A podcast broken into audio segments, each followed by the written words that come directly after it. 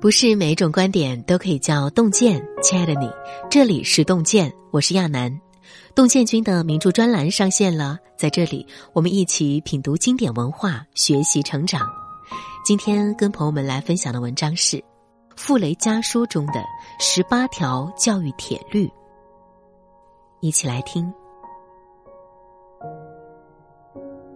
傅雷家书》堪称中国近代最著名的家书之一。其中《百封家书》记录了傅雷、傅聪的父子情谊，也道破了教育的真相。金庸曾说，傅雷先生的家书是一位中国君子教他的孩子如何做一个真正的中国君子。如果你不知道如何教育孩子，不妨看看傅雷家书中的十八条教育铁律。第一条，教育孩子先教做人。第一做人，第二做艺术家，第三做音乐家，最后才是钢琴家。这是儿子傅聪出国留学临行时，傅雷唯一的叮嘱。培养孩子犹如种树，只有先在根上先滋养他，以品德之养分来灌溉，孩子才能心中有光。第二。孩子若不懂与世界相处，一切都是徒劳。翻开《傅雷家书》，你会发现，教导孩子如何为人处事，傅雷格外的用心。万万不能动火，令人误会；理直也不要气壮，得理也要饶人。态度谦恭，虚怀若谷，做人最忌交浅言深。教会孩子和世界相处的能力，才是父母对他最大的保护。孩子能融入社会、游刃有余，才是父母最值得骄傲的事。第三，有远见的父母都懂得逼孩子一把。每一个优秀的人背后，都有一个狠心的父母。傅雷在孩子学习上是出了名的严厉，对学业教导只一句。没吃足苦头，绝不能有好成绩。俗话说“惯子如杀子”，那些会逼孩子的父母，其实活得最明白。孩子学习的最佳年龄错过了，就再也回不来了。与其让孩子未来后悔不已，宁愿让他现在埋怨自己。第四，不要忽略孩子的逆商的培养。所谓逆商，就是一个人在逆境中承受挫折的能力，以及反逆境的能力。养育子女从来不是让孩子吃饱穿暖这么简单，挫折教育是孩子人生的必修课。傅聪成为一代大家，离不开他超强的意志力和抗打击能力。正如傅雷所说：“一个人吃苦碰钉子。”都不要紧，只要吸取教训。所谓人生或社会的教育，就是这么回事儿。第五条，言传身教，以身作则。傅雷在信中写：“世界上最有力的论证，莫如实际行动；最有效的教育，莫如以身作则。”孩子对世界的认知，从模仿父母开始。家庭是台复印机，父母是原件，孩子是复印件。复印件出了问题，一定要回溯到原件上去找原因。俗话说：“三流父母做保姆，二流父母做教练，一流父母做榜样。做最好的自己，才能教育出最好的孩子。”第六条，和颜悦色是父母一生的修行。北风与南风比赛，谁的力量大？看谁能把路人的大衣脱掉。北风吹得猛烈，行人将衣服裹得越紧；南风轻轻拂动，人们却热得解开大衣。这就是南风效应。宽容的力量远强于惩戒。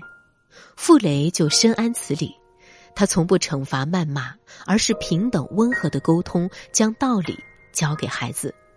对孩子大吼大叫是无数家长的通病，教育需要和颜悦色。第七条，最好的教育是用心的陪伴。尽管和儿子傅聪天各一方，但傅雷给儿子写信的频率一直很高，家书相伴，纸短情长，父子二人情谊日渐深厚。陪伴孩子不只是花时间，更是花心思。好的家庭一定是始于陪伴，陷于教育，忠于三观，知其所想，懂其所言，才能架起彼此新的桥梁。第八，好的沟通都是听出来的。教育中有效沟通源自三个步骤：首先是倾听，让孩子把心里话说出来；其次是理解，换位思考，去理解孩子话的意思；最后才是给建议。对中国父母而言，三件事里面，倾听做的最差。傅雷与傅聪写信一来一往，了解到孩子的想法，两人才越加亲密。有句话说得好，好的沟通都是听出来的。想要了解孩子，先要听孩子说。第九条，满分父母看过程，不及格父母看结果。对于孩子的未来，傅雷只秉持一个态度：抱最好的希望，做最坏的打算。只以成败论英雄，是教育中的最大误区。对孩子抱有高期望，也必须先做好事与愿违的心理准备。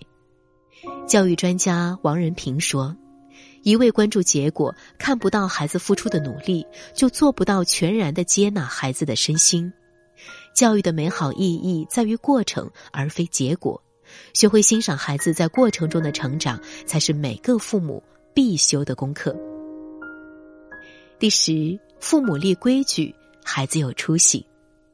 爱孩子和立规矩从来不是一道单选题，即使是傅聪这样的人才，也是在傅雷夫妇的严格管教中成长的。《战争与和平》中说：“没有人和你说不的时候，你是长不大的。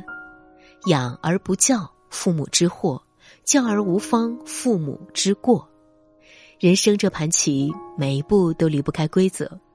不懂规矩的孩子走弯路，用一生去试错；而优秀的孩子，多是被规矩管出来的。第十一条，因材施教，才能养出优秀的孩子。傅雷非常的了解自己的孩子，长子傅聪有音乐天赋，他就让傅聪学琴。小儿子傅敏想学音乐，傅雷却指出他更适合做教育。果不其然，长大后的兄弟俩，一个成为著名钢琴家，一个成为出色的教师。很多家长认为自己的孩子不优秀，其实是不知道孩子优秀的地方在哪。其实每个孩子都有一顶属于自己的王冠，父母因材施教，给予正确的引导，孩子才能为自己加冕。第十二条，家风才是一个家最大的财富。教育与家境无关，与家风有关。傅雷为给孩子留下万贯家财，却留下了宝贵的精神风气。一为目光远大，凡事多学，此可为人立志向；二则处事乐观，为人正派，此可给人定性情。不管是长子傅聪还是小儿子傅敏，他们都品行端正，事业有成，这离不开良好的家风的熏陶。正如马伯庸所说：“一个家族的传承，他看不见、摸不到，却渗到家族的每一个后代的骨血中，成为家族成员的性格乃至命运的一部分。一个家庭的家风，才是最贵的家庭不动产。”第十三，在阅读中长大的孩子差不到哪里去。傅雷视书如命，他也要求孩子多读书，读好书。读书是一个家庭最好的习惯，是一个孩子最好的教育。一个在阅读中长大的孩子，无论如何也差不到哪去。会读书的孩子有知识、有眼界、有格局，只要他守好内心的善良，未来又有什么好担心的呢？第十四条，优秀的家长都擅长自省。早年傅雷性格急躁耿直，在教育儿子的过程中不够有耐心，但这些他在信里都给儿子道歉了。为人父母，谁都是第一次，养孩子就是一个在对错中不断翻译“我爱你”的过程。优秀的家长都拥有自省的能力，不停的学习反思，并及时调整教育方法。第十五条，培养好习惯要从小抓起。傅聪作为钢琴家成名后，依旧十分刻苦，每日训练从不间断，自律成了习惯，自然离不开从小父亲的耳提面命。人的习惯就如走路一样，最初选择了哪条道路，人就会沿着这条道路一直走下去。这就是教育心理上的路径依赖法则。好的习惯就如路一样，影响到孩子的一生。越早培养的好习惯，越容易刻在孩子的骨子里，并使他们受益终身。第十六，真正的教育就是拼爹。傅雷夫妇人缘广，学识高，傅聪从小便观闻各行各业大人的谈话，这些见识开阔了傅聪的视野，打开了他对世界的思考。真正的教育其实就是拼父母。这里的“拼”是指父母的层次、家庭的环境。你带着孩子走过的路、见过的人、听过的故事、欣赏过的风景，都深深的印在了他们的心中，让他们有机会体验不同的人生。第十七条，不懂得放手的父母养不出有出息的孩子。教育学上有个鱼缸定律：鱼缸中的金鱼长不过三寸。放入水池两月，却能长到一尺。养孩子也是这个道理，父母的保护像鱼缸，庇佑下的孩子难以成长，所以一定要给他自由的空间。爱子深切如傅雷，也懂得要放手，让儿子出国求学，不断成长。养育孩子切记不可越位，事事包办。想要孩子飞得高，飞得远，该走的路。就让他自己走。最后第十八条，父母和孩子最好的关系，共同成长。傅雷家书多是谆谆教诲，唯有这句令人读来唏嘘不已。孩子，我从你身上得到的教训，恐怕不比你从我这儿得到的少。确实，每一个优秀的孩子背后都离不开父母的奋力托举。同样，父母自身的成长也有孩子带来的动力。教育这条路最大的幸运，是孩子和父母一同前行，共同成长。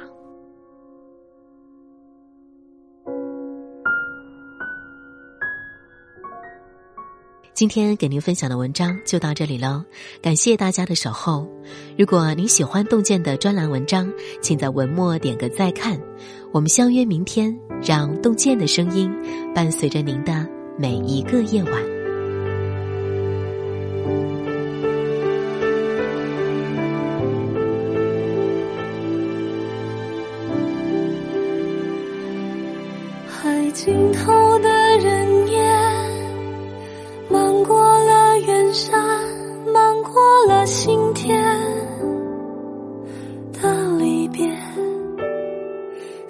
住在人海边，一溪就一山，一并又之散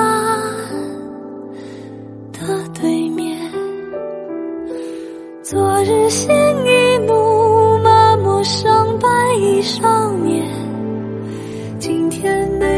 苍苍看不清你的脸，梦中再照面，已不会转天雪，醒来一见夕阳。